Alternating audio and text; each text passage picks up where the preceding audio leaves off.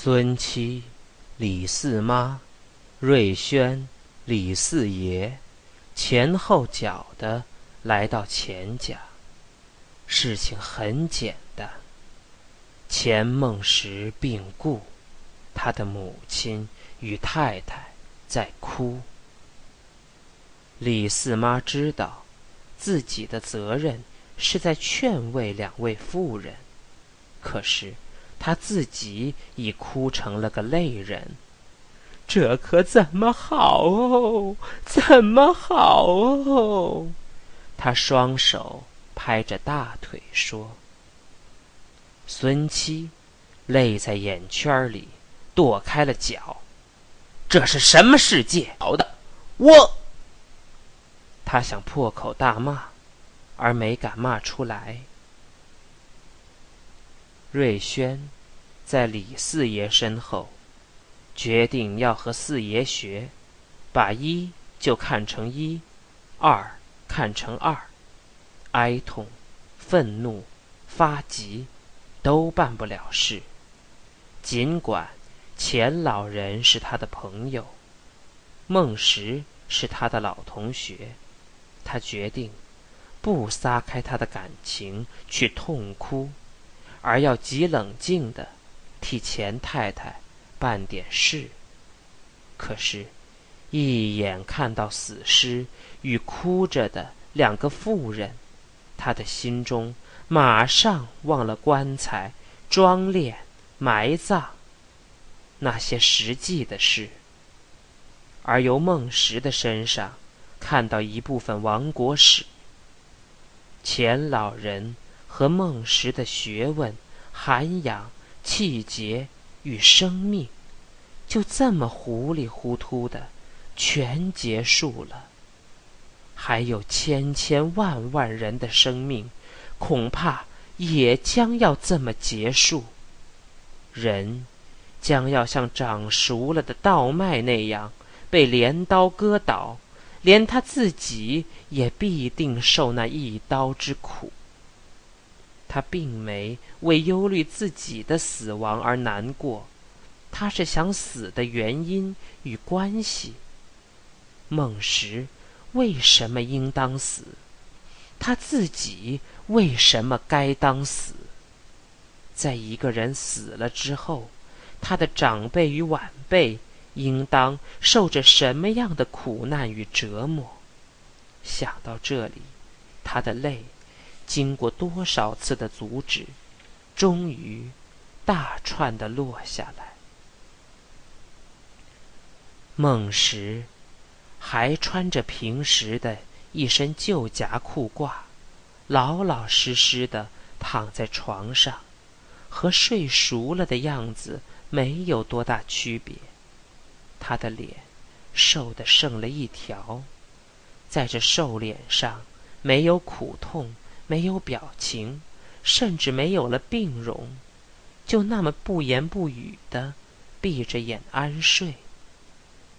瑞轩要过去拉起他的瘦长苍白的手，喊叫着问他：“你就这么一声不响的走了吗？”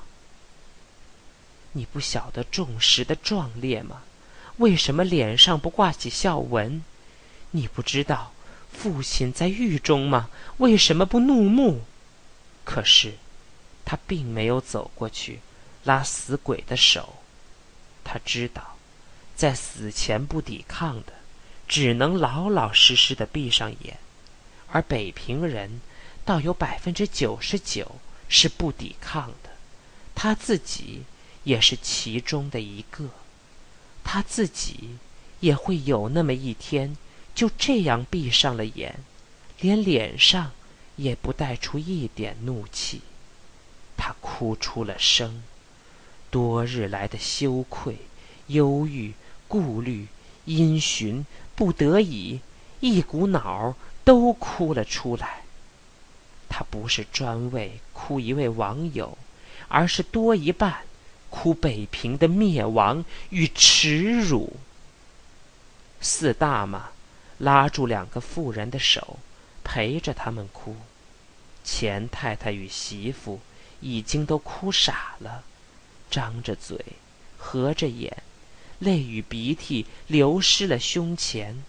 他们的哭声中并没有一个字，只是由心里往外倾倒眼泪，由喉中激出悲声。哭一会儿，他们噎住，要避过气去。四大妈急忙给他们捶背，泪和言语一齐放出来：“不能都急死哟，钱太太、钱少奶奶。”别哭喽！他们缓过气来，哼唧着，抽打着，生命好像只剩了一根线那么细，而这一根线还要涌出无穷的泪来。气顺开，他们重新大哭起来，冤屈、愤恨与自己的无能，使他们愿意马上哭死。李四爷含着泪，在一旁等着。他的年纪与领杠埋人的经验，叫他能忍心的等待。等到他们死去活来的有好几次了，他抹了一把鼻涕，高声地说：“死人是哭不活的哟，都助生。我们得办事，不能叫死人臭在家里。”孙七不忍再看，躲到院中去。院中的红黄鸡冠花开得正旺，他恨不能过去拔起两颗，好解解心中的憋闷。人都死了，你们还开得这么有来有去的，他妈的！瑞轩把泪收住，低声的叫：“钱伯母，钱伯母。”他想说两句有止痛收泪的作用的话，可是说不出来。一个亡了国的人，去安慰另一个亡了国的人，等于屠场中的两头牛相对哀鸣。钱太太哭得已经没有了声音，没有了泪，也差不多没有了气。她直着眼，愣起来。她的手和脚已经冰冷，失去了知觉。她已经忘了为什么哭和哭谁，除了心中还跳，他的全身都已不会活动。他愣着，眼对着死去的儿子愣着，可是并没看见什么。死亡似乎已离他自己不远，只要他一闭目，一垂头。他便可以很快的离开这苦痛的人世。钱少奶奶还连连的抽打，四大妈拉着他的手，叽咕着两只哭红了的眼，劝说：“好孩子，好孩子，要想开点儿呀！你要哭坏了，谁还管你的婆婆呢？”少奶奶横着心，忍住了悲痛，愣了一会儿，她忽然的跪下来，给大家磕了报丧的头。大家都愣住了，想了一下，才明白过来。四大妈的泪又重新落下来。起来吧，苦命的孩子！可是，少奶奶起不来了。这点控制最大的悲哀的努力，使他精疲力尽，手脚激颤着，他瘫在了地上。这时候，钱太太吐出一口白沫子来，哼哼了两声。想开一点儿呀，钱太太！李四爷劝慰：“有我们这群人呢，什么事儿都好办。”钱伯母。我也在这儿呢，瑞轩对他低声地说。孙七轻轻地进来，钱太太，咱们的胡同里有害人的，也有帮助人的。我姓孙的，是来帮忙的。有什么事儿，请你说就是了。钱太太如梦方醒的看了大家一眼，点了点头。同芳和高第儿已在门洞里立了好半天，听院内的哭声止住了，他们才试着步往院里走。孙七看见了他们，赶紧迎上来，要细看看他们是谁。及至看清楚了，他头上与脖子上的青筋立刻凸起来。他久想发作一番，现在他找到了合适的对象。小姐太太们，这儿没唱戏，也不耍猴子，没有什么好看的，请出。童芳把外场劲儿拿出来。七爷，你也在这儿帮忙呢，有什么我可以做的事情没有？孙七听小崔说过，童芳的为人不错，他是错怪了人，于是弄得很僵。童芳和高第儿搭讪着往屋里走，瑞轩认识他们，可是向来没和他们说过话。李四妈的眼神儿既不好。又忙着劝慰钱家婆媳，根本不晓得屋里又添了两个人。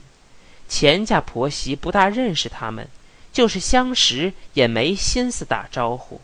他们俩看看这个，看看那个，心中极不得劲儿。李四爷常给冠家做事，当然认识他们，他可是故意的不打招呼。童芳无可奈何的过去拉了李四爷一下，把他叫到院中来。高第儿也跟了出来。四爷，童芳低声而亲热的叫：“我知道，咱们的胡同里都怎么恨我们一家子人，可是我和高第儿并没过错，我们俩没出过坏主意陷害别人。我和高第儿。”想把这点意思告诉给钱老太太，可是看她哭得死去活来的，实在没法子张嘴。得了，我求求你吧，你老人家得便替我们说一声吧。四爷不敢相信他的话，也不敢不信。最初他以为他俩是冠家派来的侦探，且他又觉得不应当过度的怀疑他们。他不好说什么，只不着边际的点了点头。四爷，高第的短鼻子上纵起许多带着感情的碎纹。钱太太是不是很穷呢？李四爷对高第儿比对同方更轻视一些，因为高第儿是大赤包的女儿。他又倔又硬的回答出一句。穷算什么呢？钱家这一下子断了根，绝了后。仲石是真死了，钱老先生也。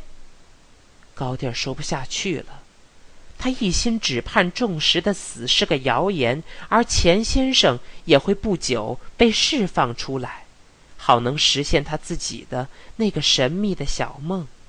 可是，看到钱家妇女的悲伤和孟石的死，他知道自己的梦将永远是个梦了。